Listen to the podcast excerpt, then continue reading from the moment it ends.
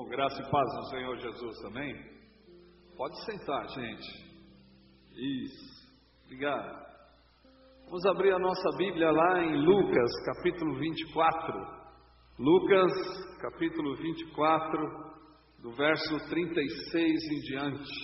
Quero agradecer desde já o convite. Quero agradecer demais também porque trouxeram a minha esposa junto, né? a Silvia está comigo, então eu estou feliz porque eu posso ter dois dias junto com a minha esposa, a sós. Então isso para mim é muito legal. é porque nós moramos com muita gente, então não tem jeito de ficar sozinho nunca. então é uma coisa assim, até estranha, porque quando nós vimos o silêncio do quarto e ninguém batendo na porta, até estranhei. Eu falei, poxa, não consegui dormir porque não tem barulho. Tivemos que ligar a televisão para dormir, porque não dava para dormir. Mas é assim. Nossa vida é desse jeito. Bom, né, eu trabalho hoje numa missão chamada Salvação, Amor e Libertação. Nós trabalhamos com pessoas à margem da sociedade já há 25 anos e 15 anos nós estamos morando com pessoas. Eu não sei quantos de vocês já tiveram oportunidade de levar, ou o privilégio de levar pessoas que estão debaixo do viaduto, ou se prostituindo na rua, ou crianças de rua para sua casa é uma coisa impressionante, porque as pessoas que moram na rua, elas não sabem que a porta tem chave, então elas não fecham a porta. Elas não sabem que a janela fecha, então elas deixam a janela aberta. Então a minha casa está sempre aberta. E aí a gente até brinca que a nossa casa tem uma chave, mas a gente não sabe onde está. Então é uma coisa doida, que de vez em quando aparece alguém novo na nossa casa que a gente não sabia que ele tinha chegado. e aí, na mesa do café da manhã, a gente descobre que o cara chegou. e aí a gente vai cumprimentar e saber o nome e tal, né? E assim vai a vida.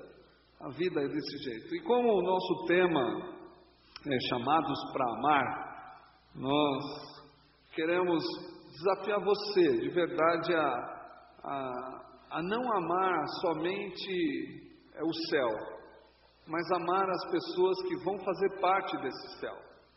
E nós não podemos amar só um Deus de futuridade, mas nós temos que amar um Deus que está presente.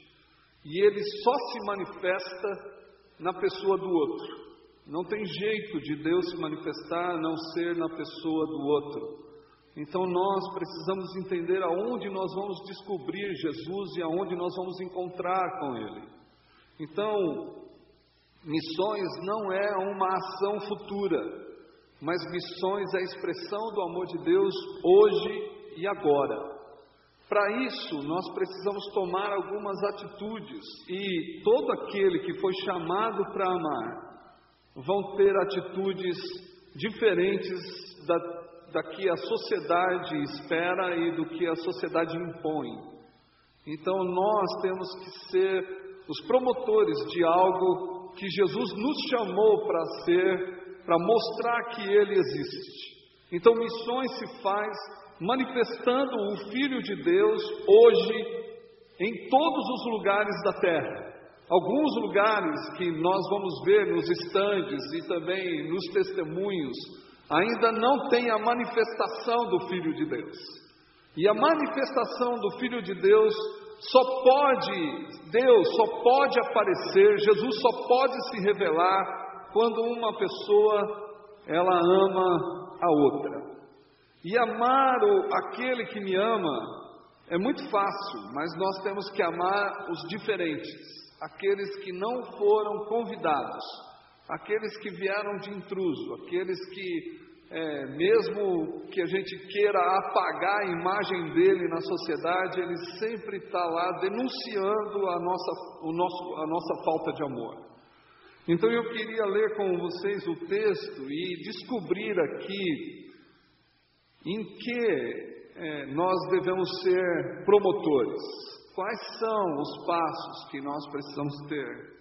E assim nós vamos começar a perceber que amor não é algo abstrato. Amor é algo quando eu posso mostrar uma pessoa, e essa pessoa tem que ser a pessoa de Jesus. E eu quero ler aqui com você o texto, né? em Lucas, capítulo 24, do verso 36 em diante.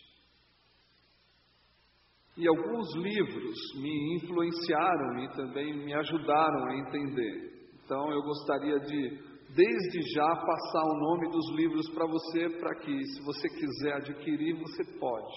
Né? É, Igreja na Força do Espírito, do Jorge Moltmann, o Deus, o Filho de Deus, a ressurreição do Filho de Deus, de N.T. Wright, se você não tem acesso a já, esse livro já está em português, você pode ler. É, o Caminho de Jesus Cristo, de Jorge Moltmann, e um senhor chamado José Comblan, que é um dos homens mais sensacionais que eu já conheci aqui no Brasil, um belga que me influenciou ao ponto de estudá-lo. Vamos ler.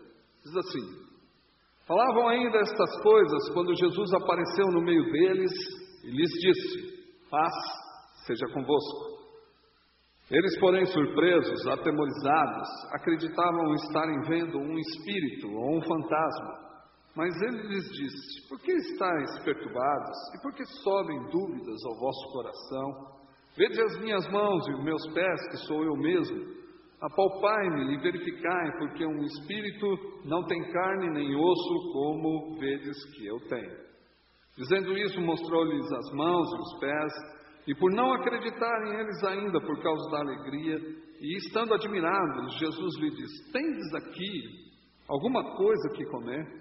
Então eles apresentaram um pedaço de peixe assado e um favo de mel. E ele comeu na presença deles.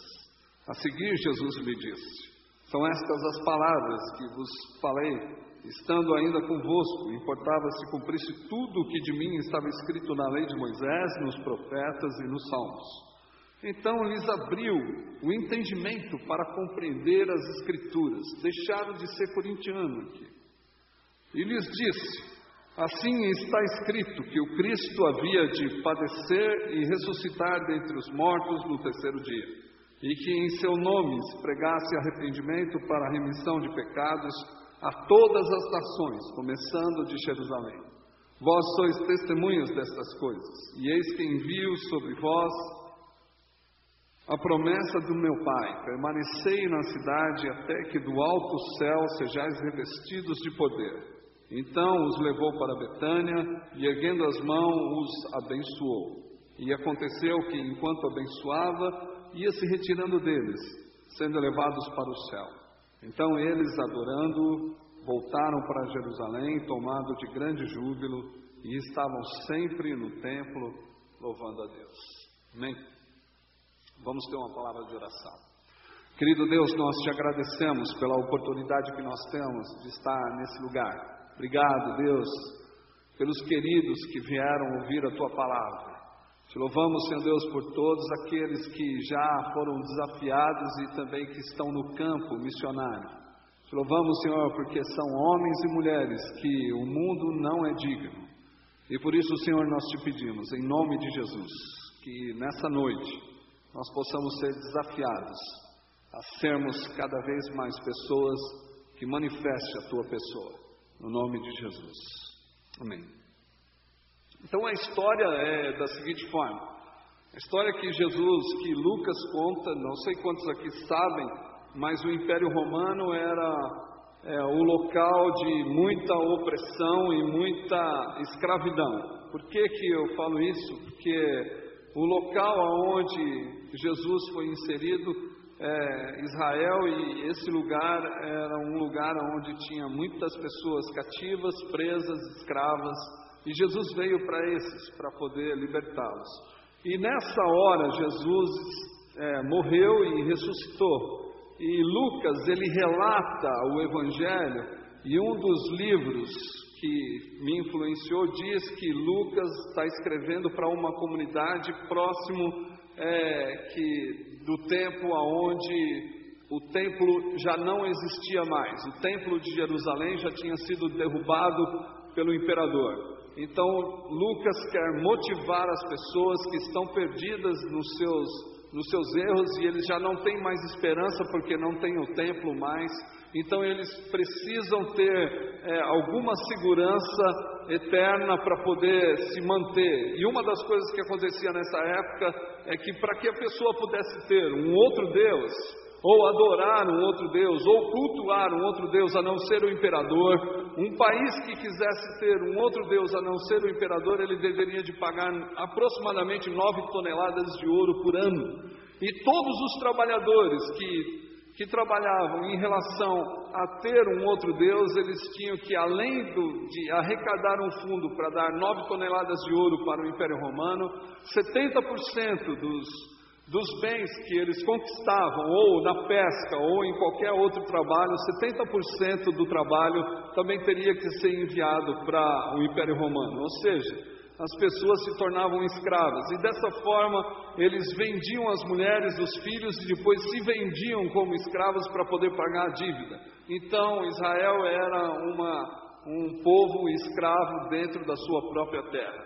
E Lucas está relatando isso para mostrar que Jesus veio e quando ele vem, ele ressuscita. E essa é a, o encontro que Jesus que nós lemos é o encontro que Jesus tem com os discípulos. Os discípulos com medo de sair para a cidade para poder fazer alguma coisa, eles tiveram é, medo e se fecharam dentro da sua sala, dentro da casa para orar, por causa do medo que eles estavam. Medo por quê? Porque eles estavam orando um outro Deus a não ser o Deus dos judeus era um Deus chamado Jesus agora. Então eles tinham medo de ser oprimidos de novo, porque eles teriam que pagar mais uma porcentagem.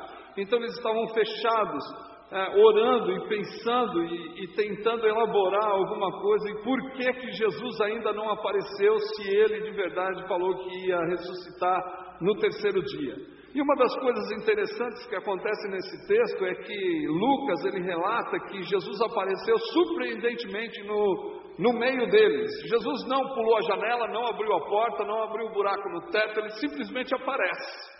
E é uma das coisas que o texto original nos diz é que ele apareceu surpreendentemente. Então todo mundo tomou um susto né, nessa hora, porque eles não acreditavam que Jesus poderia ressuscitar e voltar. E uma das palavras que Jesus fala é: A paz seja convosco. Para você ter uma ideia que talvez vai aclarar sua, o seu entendimento, é, vamos supor que o Pirangi ele vem a falecer e o culto fúnebre vai ser aqui nesse templo. E aí todo mundo chorando em volta do caixão e todo mundo, alguns choram, outros vão dar risada, porque o pastor ele não consegue agradar todo mundo.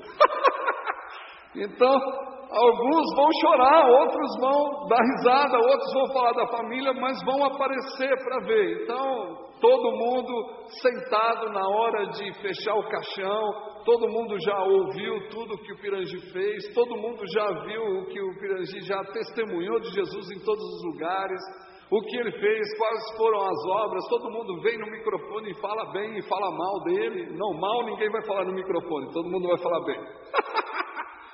Mas, mas aí quando vai fechar o caixão, queridos, vocês são surpreendidos porque o Pirangi, ele senta no caixão e fala assim, aí gente, beleza, estou de volta.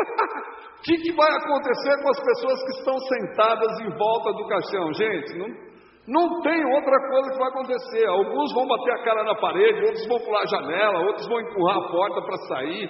Então foi isso que aconteceu. Os discípulos ficaram desesperados. Então eles começaram a se esconder de Jesus. Tanto é que Jesus fala assim: vem cá, gente, toca na minha chaga. Bom, o corintiano não vai entender o que é chaga, ele vai entender que é pereba. Então talvez você que é corintiano não entenda. Então Jesus ele vai chamar, não, vem cá, toca aqui na pereba, vê que sou eu mesmo, né? Então, e aí o pessoal vem vindo com, com toda a sua é, dúvida ainda, pensando que era um fantasma, alguns se aproximaram, e aí Jesus viu que eles estavam espantados, mas alegres. Aí Jesus, por estar é, é, no túmulo três dias, ele tem muita fome, então ele pede alguma coisa para comer. E eu falei: E aí, gente, tem alguma coisa para comer? Eu estou com fome. E aí o Pedro já sai descabelado para fritar o ovo, abre a geladeira, vê lá que a geladeira está farta, farta tudo, estava fartando tudo, só tinha um pedacinho de peixe, um favo de mel, ele vai lá, frita, né, assa o, o peixe rapidinho no fogão, traz para Jesus e fala, vamos lá, sentar com ele, que agora ele vai multiplicar esse peixe para a gente comer. E nesse dia Jesus não multiplica nada, come sozinho. Né? E aí, Jesus comendo, ele começa a falar, tanto é que o pessoal, eles, é, a Bíblia fala, Lucas fala que os discípulos abriu, abriu o entendimento dos, dos discípulos quando Jesus está falando a respeito de Moisés, a respeito dos profetas, a respeito dos salmos, que diziam sobre ele. E aí as pessoas começam a, a entender, os discípulos começam a entender que Jesus de verdade haveria de ressuscitar. E Jesus comendo o seu, o seu lanche, ele fala da seguinte forma: Olha, vocês vão ser é, minhas testemunhas. Então, todo mundo ficou feliz que eles iam ser testemunhas de Jesus. E lá eles deixaram a casa, saíram do, da casa que eles estavam, foram para o aeroporto ali em Betânia, e Jesus tomou um avião, e depois de tomar o avião, os pilotos apareceram na janela. Falei, e aí, gente, vamos lá. Porque agora esse Jesus que foi embora, ele vai voltar. Isso está lá em Atos, se você for ler. E aí as pessoas desceram as montanhas e louvaram a Deus por muito tempo no templo. Então essa é a história que Jesus, que Lucas nos relata. Apesar do sofrimento, apesar da, da tristeza, apesar da, da, das opressões que eles poderiam sofrer, eles ficaram felizes, alegres, porque receberam de volta o Deus que tinha morrido deles. Então, aqui eu vejo a expressão de amor de Deus na ressurreição de Jesus. A expressão de amor de Deus na ressurreição de Jesus é porque a sociedade religiosa, a sociedade política não suportou a bondade de Jesus. E por não suportar a bondade que esse Deus estava fazendo, eles o penduraram no madeiro, como diz Pedro. Mas pela misericórdia de Deus, Jesus Deus ressuscitou Jesus. Ou seja, a sociedade não está pronta para receber bondade de ninguém, porque eles têm medo de bondade. A sociedade religiosa tem medo de fazer bondade, porque não sabe o que virá pela frente. Então a gente não faz bondade. Mas quando nós matamos o Cristo, Deus, pela sua misericórdia, pelo amor que Ele tem ao ser humano, Ele ressuscita Jesus, traz de volta Jesus para a terra para que a bondade continue. E essa bondade só pode continuar se os discípulos continuarem fazendo a bondade que ele fez. Continuar amando da forma que ele amou. Então aqui Jesus ele dá alguns exemplos, Lucas dá alguns exemplos para nós, para que a gente possa seguir. E nós somos promotores dessas ações, porque Jesus nos chamou para sermos promotores do amor. E para sermos promotores do amor, nós precisamos ter atitudes como a atitude que Jesus teve. E a primeira atitude que Jesus teve aqui, nessa ação de medo, de violência, de falta de amor, foi encontrar os discípulos e dizer: A paz seja convosco. Então é algo que nós precisamos entender que todos nós que amamos, nós temos que lutar pela paz. Lutar para que a paz venha aonde nós estamos, lutar pela paz da cidade, orar pela paz da cidade, ter atitudes pacíficas, ter atitudes de bondade aonde a paz vem reinar de novo na cidade de Curitiba ou em qualquer cidade que nós estamos ou qualquer lugar do mundo. Nós somos promotores dessa paz. Jesus nos chamou para sermos promotores de paz. E Deus, Ele quer que nós fabriquemos essa paz, como diz no, no, no Sermão do Monte. Bem-aventurados são os fabricantes de paz. Para fabricar paz, nós temos que lutar por justiça, porque sem justiça não existe paz. E Jesus, Ele quer o príncipe da paz e também o rei da justiça.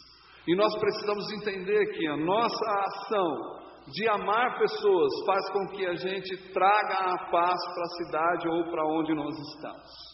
E uma das coisas que nós precisamos entender, que a paz não é um sentimento de, de, de, de felicidade, como nós muitas vezes temos. Nós muitas vezes, quando nós chegamos em casa cansado, fechamos nos nossos quartos e falamos assim: aqui eu posso ter paz. Isso não é paz. A paz bíblica que, tanto no Antigo Testamento como no Novo Testamento, que traz sobre o shalom de Deus, significa: se um meu irmão não pode ter paz, eu também não posso ter paz.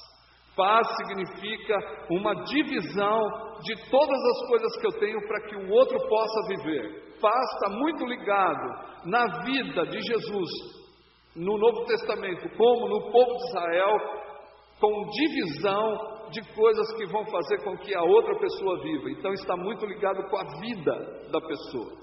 E quando nós tiramos a dignidade das pessoas, não permitindo que elas possam ter as situações básicas da vida, nós estamos tirando a paz dessa pessoa.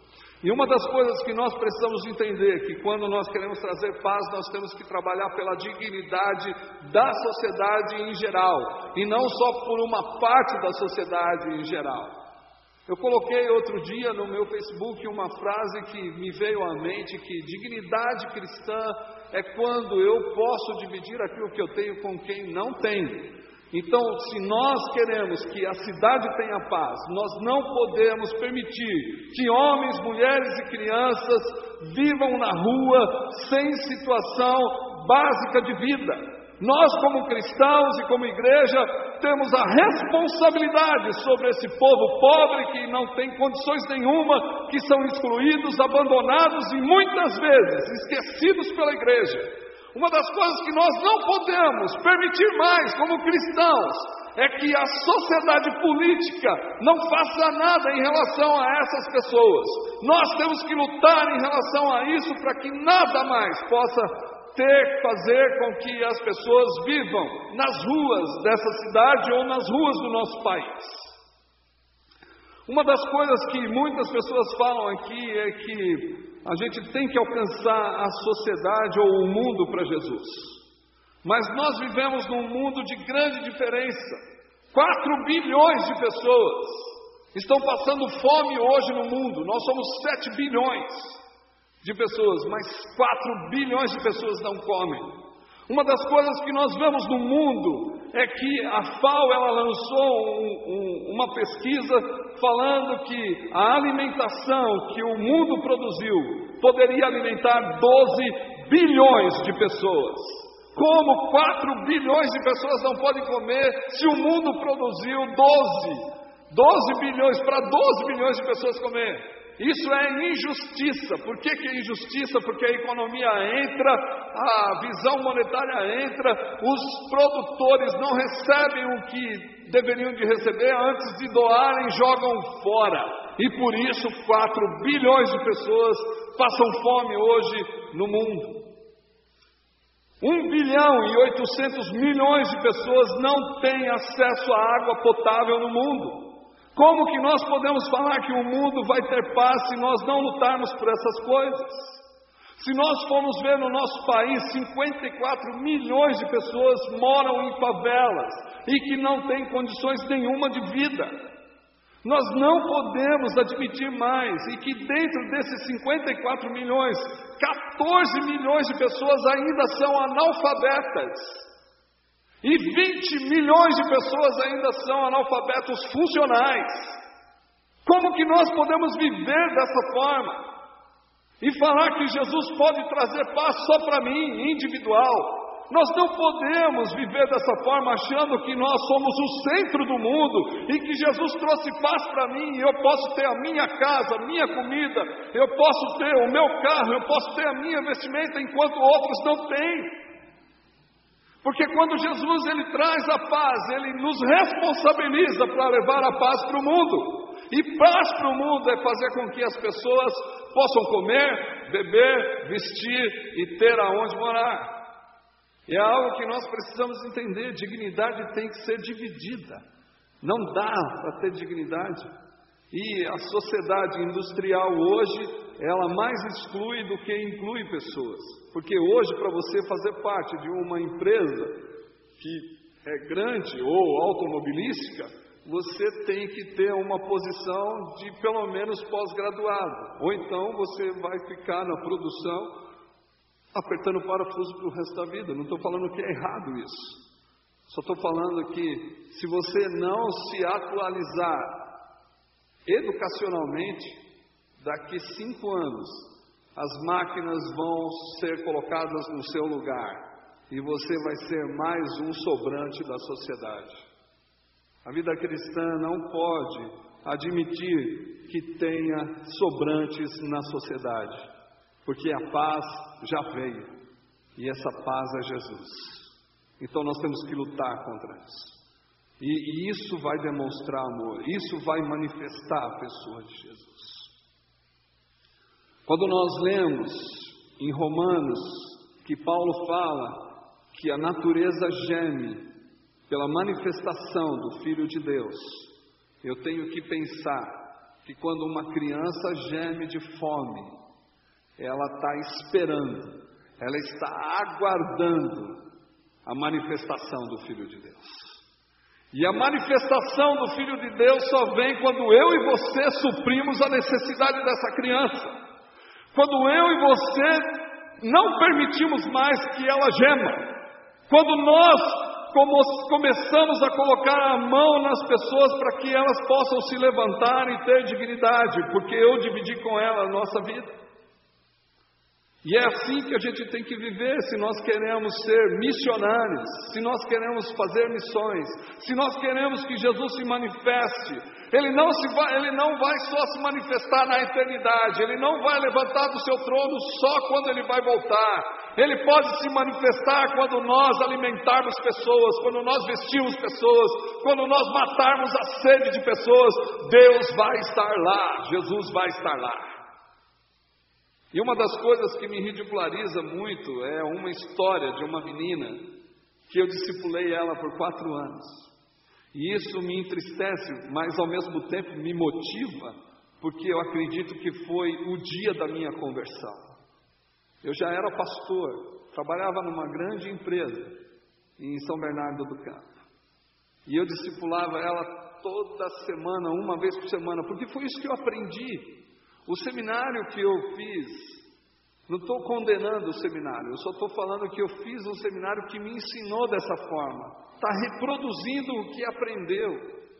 Mas o que nós aprendemos nos seminários não, não é suficiente para poder mudar a realidade de uma sociedade. Então eu encontrava com essa Daniela na rua e ela era uma menina de rua e nós comíamos juntos na calçada e eu ensinava a Bíblia para ela uma vez por semana. Quando eu tinha dinheiro, eu levava ela num restaurante. Quando eu tinha dinheiro, eu levava ela numa lanchonete, na padaria e na rua. Sempre assim a gente fazia. Por quatro anos eu evangelizei essa menina, ensinei a Bíblia, ela aceitou Jesus, eu fiquei feliz da vida, porque agora ela ia ser membro da igreja ao qual eu era pastor, e eu podia falar com ela, podia viver é, vendo ela crescendo. E para mim, essa era a vida. Para mim, essa era a vida pastoral que eu aprendi, ensinar de Jesus, discipular a pessoa uma vez por semana, porque é isso que eu aprendi. E depois de, quando ela, tiver, quando ela tinha 12 anos, ela fugiu, ela sumiu. Eu não a vi por quatro anos. E quando ela volta para o centro, ela estava vendendo droga, ela, era, ela estava grávida, e eu, quando eu a vi de longe, eu corri atrás dela, ela correu também de mim, ela subiu num prédio de prostituição, subi junto com, com ela. No primeiro andar eu peguei ela e nós sentamos na escada. E na escada eu tive uma conversa que para mim hoje é uma conversa reducionista, uma conversa que eu não, não posso fazer mais com uma pessoa que é imagem e semelhança de Jesus. Eu falei para ela: eu perdi meu tempo, ensinei a Bíblia para você por quatro anos. Ensinei quem é Jesus, ensinei os passos de Jesus. Já pensou? É muita prepotência da minha parte, né? Ensinar os passos de Jesus, mas eu queria ensinar. E ali eu comecei a falar tudo para ela, e ainda disse para ela da seguinte forma: Tu vai para o inferno! E ela chorando, porque eu gritava com ela, de raiva que eu estava. Eu gritava com ela no, no andar do prostíbulo, no primeiro andar de um prostíbulo. E lá, ela falou, tio, eu preciso falar uma coisa para o senhor. Falei, pode falar, já falei tudo mesmo, você já vai para o inferno, não quero mais saber de você mesmo, então eu só vou ouvir. Uma ideia de quem acha que já está no céu. É uma ideia de quem acha que tem o domínio e tem toda a verdade. E ali aquela menina, ela me, me fez encontrar Jesus dentro de um prostíbulo. Ela falou para mim da seguinte forma: Tio, eu queria esse Jesus. Eu queria esse Jesus que o Senhor falou para mim por quatro anos. Mas quando o Senhor ia embora, a tia Silvia estava esperando o Senhor com uma comidinha quentinha no apartamento do senhor. Eu, tio, eu tinha que esperar o restaurante trazer a comida. E muitas vezes esse restaurante trazia comida azeda. E eu aprendi com a minha mãe que quando a gente está com fome, nós temos que dormir para esquecer a fome. E aí ela disse para mim assim: o Senhor, quando chegava na casa do Senhor, o Senhor ia para a cama do Senhor, tinha um lençol limpinho que a tia Silvia fazia, o Senhor deitava quentinho. Eu não, tio. Eu tinha que procurar uma marquise e um papelão para dormir. E aí ela fala assim: o senhor, quando o senhor queria comprar roupa, o senhor entrava em qualquer shopping center, ia lá e comprava a roupa que o senhor quer.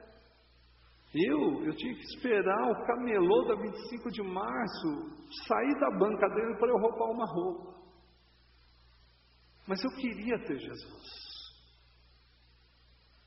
E naquela hora eu lembrei de uma passagem que eu nunca mais esqueci na minha vida e não quero mais permitir que pessoas igual a essa menina vivam dessa forma. Jesus, no julgamento final dele, no Mateus 25, de 34 em diante, ele diz da seguinte forma: Vinde benditos do meu Pai, herdai por herança o reino que vos tenho prometido antes da fundação do mundo. Eu tive fome, você me deu de comer. Eu tive sede, você me deu de beber. Eu estava nu, você me vestiu. Eu estava preso, você foi me visitar.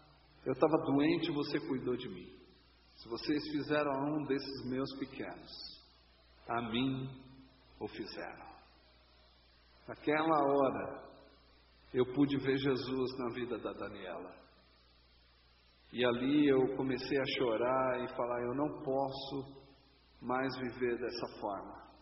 Eu não posso viver mais regaladamente a minha vida enquanto outros passam fome e necessidade. Cheguei em casa desesperado e falei para minha mulher, falei, olha, nós não podemos mais viver desse jeito. Não dá mais para viver assim. Nós temos tudo e as pessoas passam fome, passam é, frio, passam sede na rua. A gente não pode mais viver desse jeito.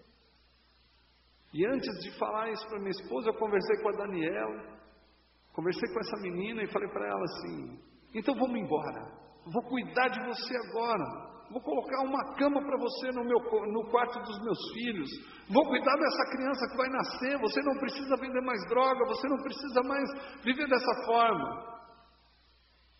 E ela disse para mim da seguinte forma: Não dá mais tempo, tio.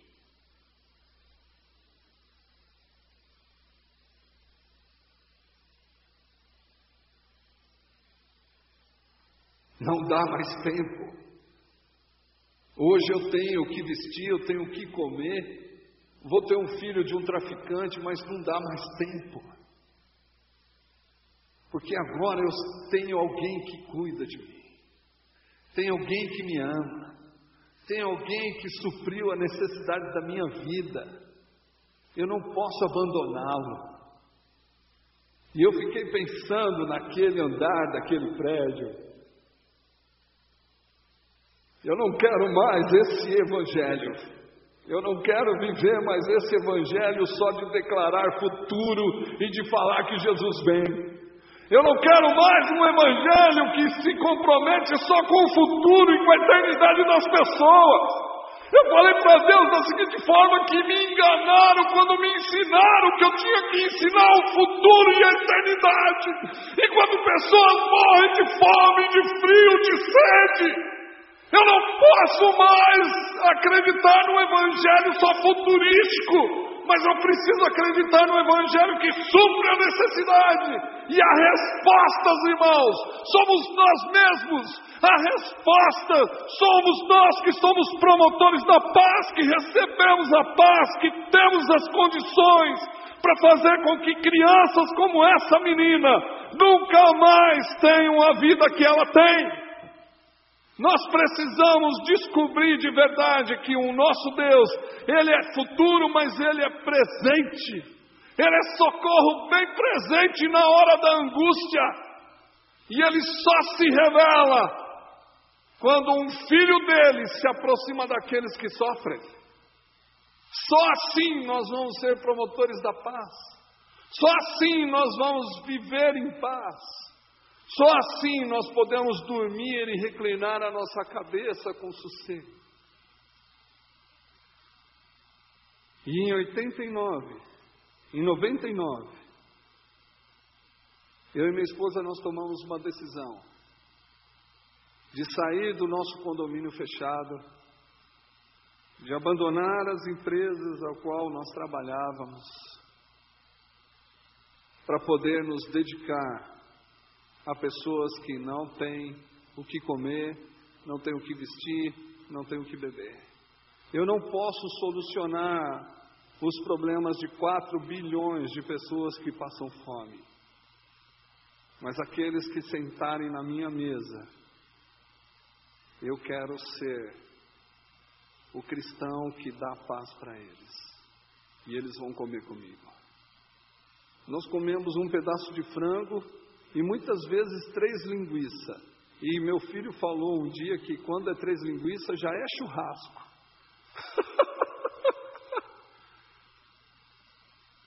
e se eu sair voando porque eu comi muito frango, você não liga não, que a pena já está nascendo. Mas enquanto nós vivemos, nós vamos dividir com Ele o que Jesus dividiu. Jesus dividiu a vida e quem divide a vida tem que perder a sua vida. Porque se não perder, não vai encontrar a vida. Paz só pode existir quando todos comem, quando todos bebem, quando todos vestem, quando todos moram, quando todos têm tudo em comum. A paz vem. Então eu e você somos responsáveis por amar pessoas, mas por amar nós temos que dividir. E Jesus ainda fala mais: ninguém tira a minha vida, eu a dou porque a quero dar. Então, nós cristãos, nós temos que dar a nossa vida voluntariamente precisamos dividir a vida e permitir que os outros possam viver junto com a gente. E não só momentos, a vida toda. E é muito legal morar com um monte de gente. É sempre bom ver que eles estão lá. E quando nós sentamos na mesa, eu sei que Jesus está lá, porque todos estão comendo.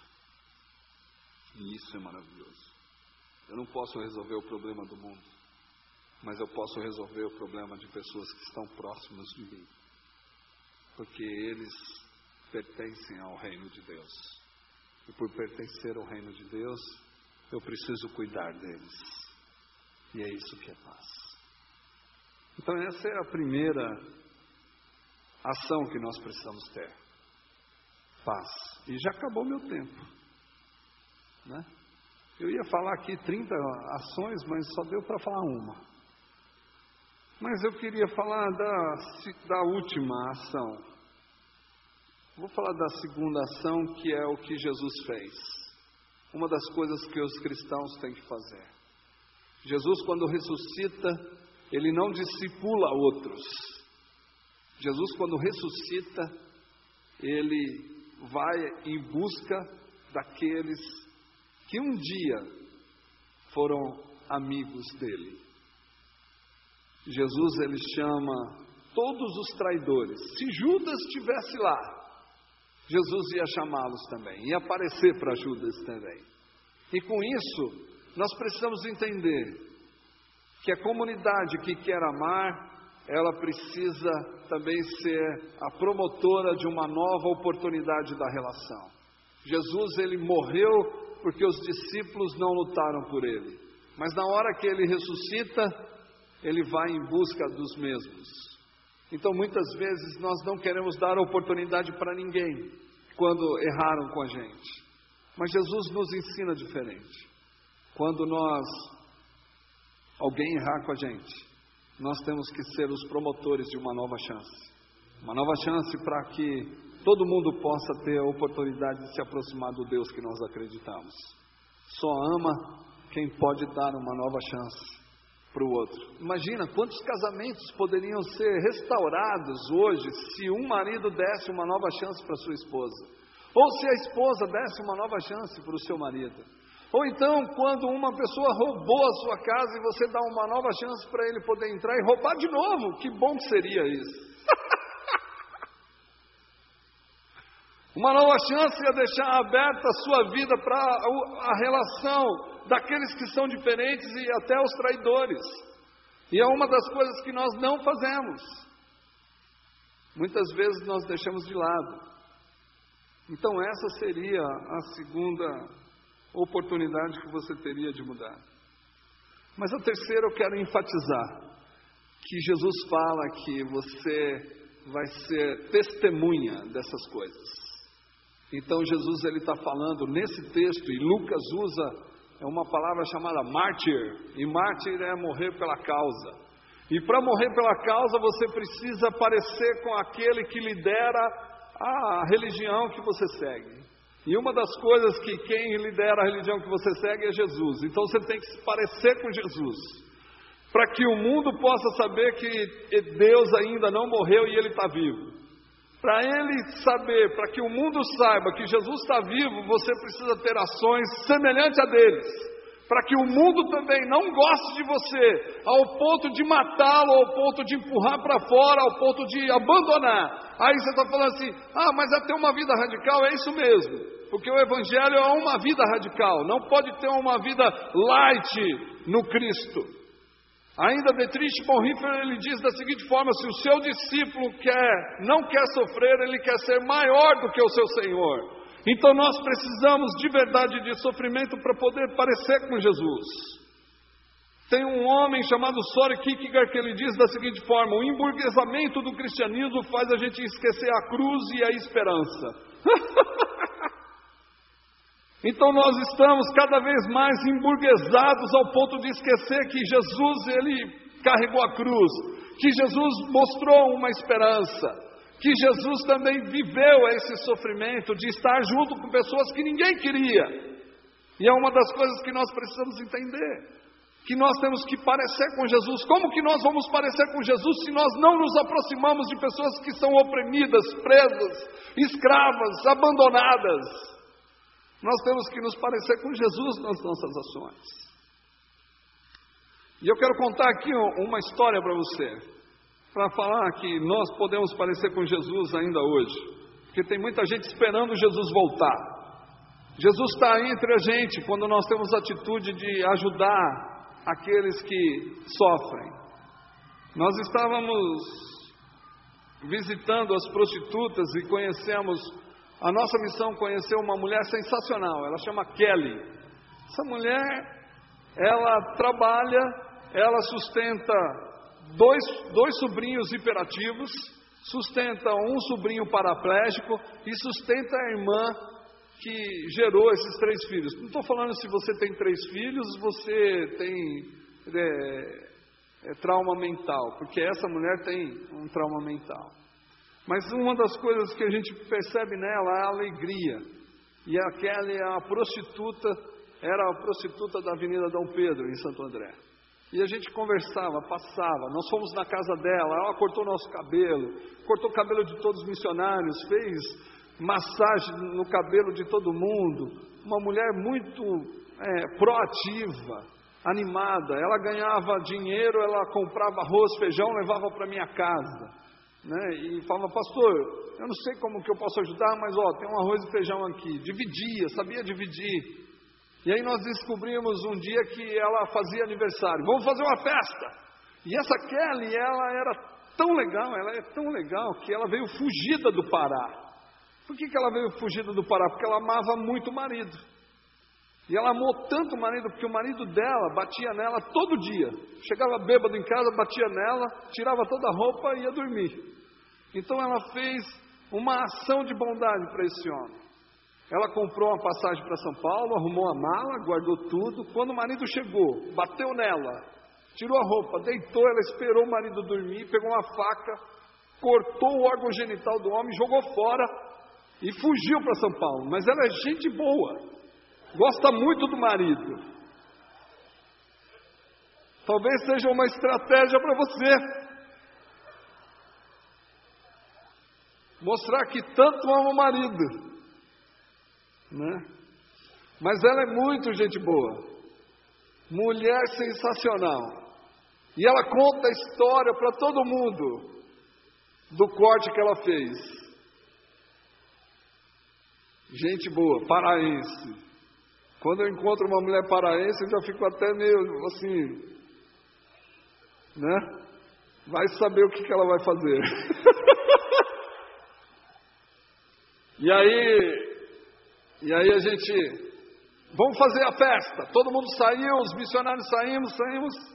Tinha um grupo de missionários que é muito perto dela. Fomos comprar as coisas no mercado. Encontramos todo mundo no mercado. Não todo mundo, mas aquele povo que a gente visita, conhece.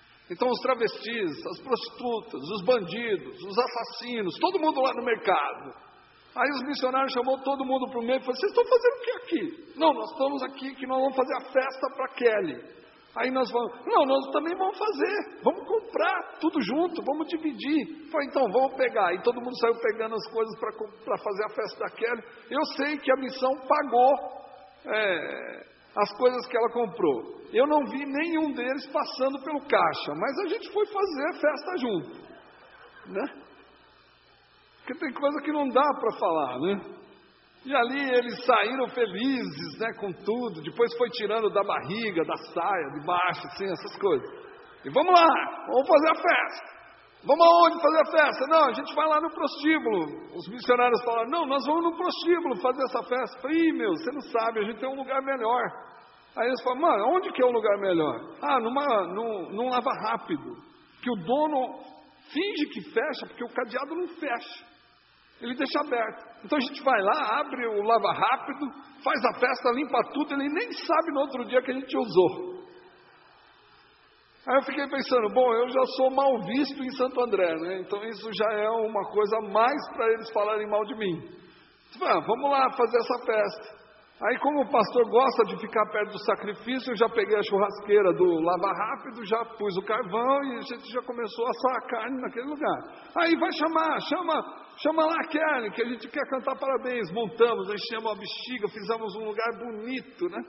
E aí eu pensando, vai que o dono aparece, o que, que vai acontecer? Polícia para todo mundo, cadeia para todo mundo, né? Mas estava lá, feliz na vida. E aí todo mundo que a gente conhece estava lá. Gente boa demais, todo mundo. E aí a gente conversando, aí a Kelly vem, a Kelly vem com um travesti que ele usa um, para que saia? Não sei se você sabe, né? Tem a saia, né? A mini saia e a pra que saia. Então é eu estava usando pra que saia.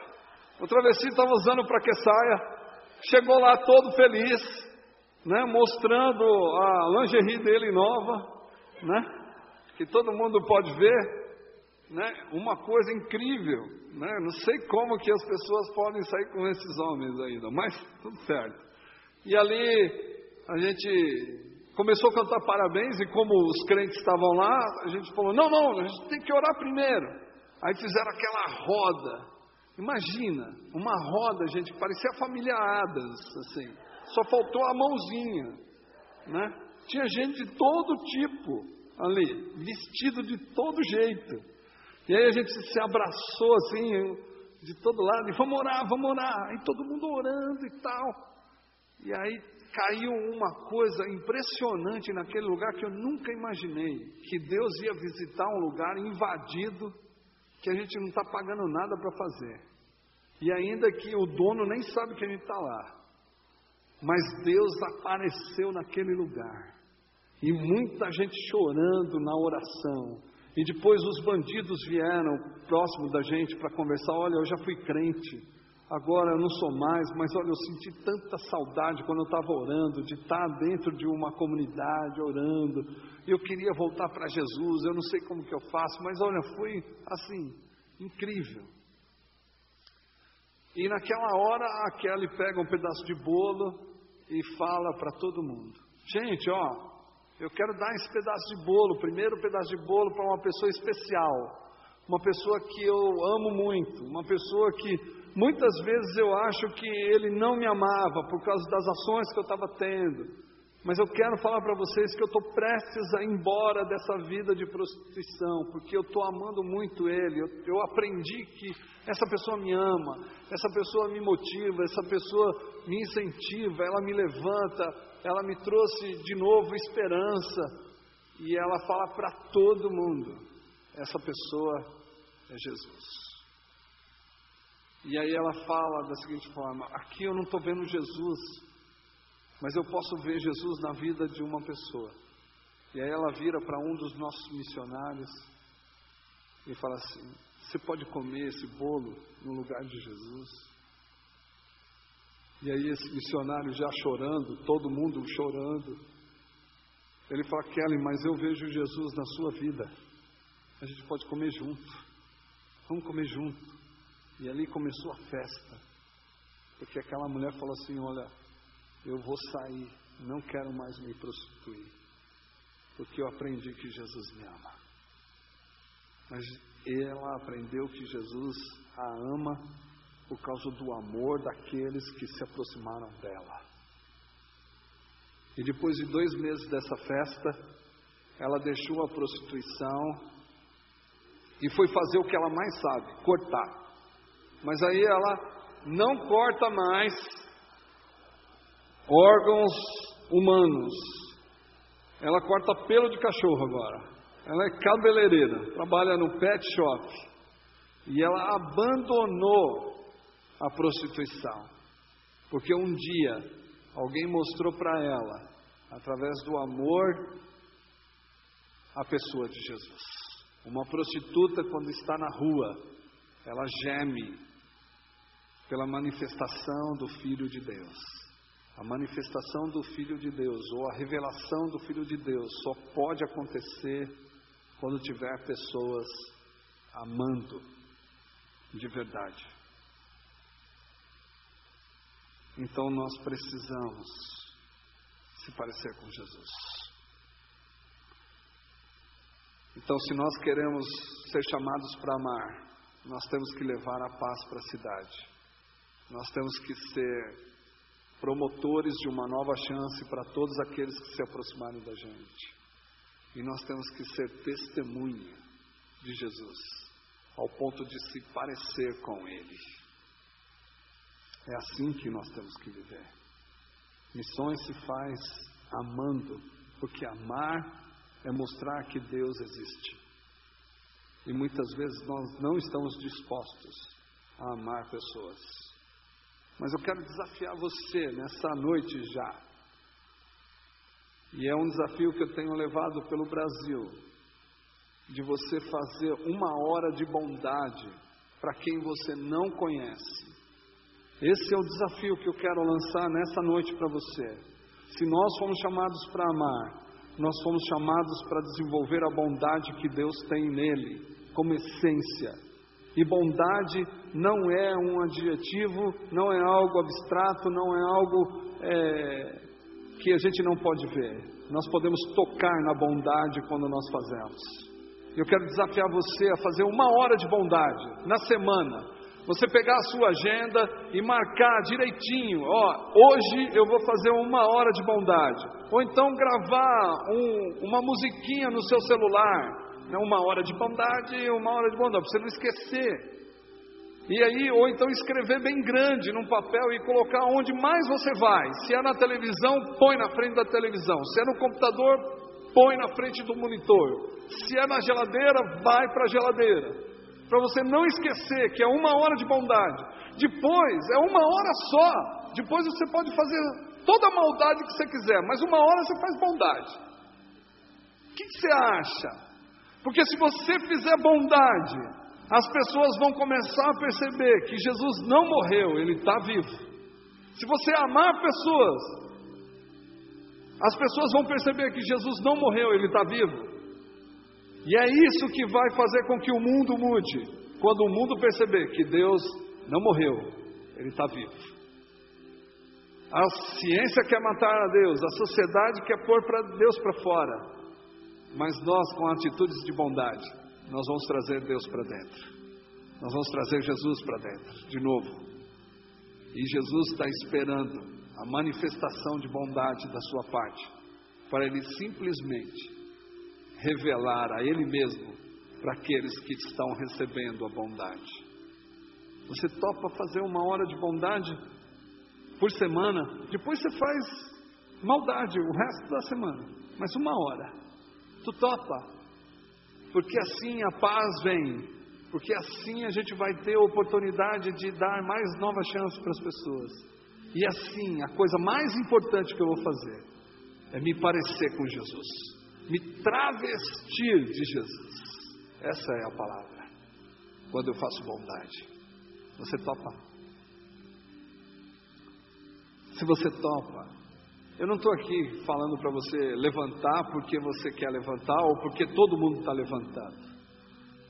Eu só queria que você se manifestasse levantando, falando: Eu entendi que eu sou protagonista, eu sou promotor desse negócio e eu quero mudar a sociedade onde eu estou. Para isso, eu tenho que fazer bondade. Você topa fazer bondade? Não importa para quem, mas seria legal se você fizesse bondade só para aquelas pessoas que você não conhece. Topa fazer bondade? Uma hora só. Está afim? Fica de pé. Eu já estou de pé porque eu quero fazer bondade o resto da minha vida. Eu não tenho muito tempo de vida. Eu não tenho muito tempo de vida, mas o resto da vida que me cabe, que Deus tem para mim, eu quero fazer bondade porque eu quero me parecer com Ele.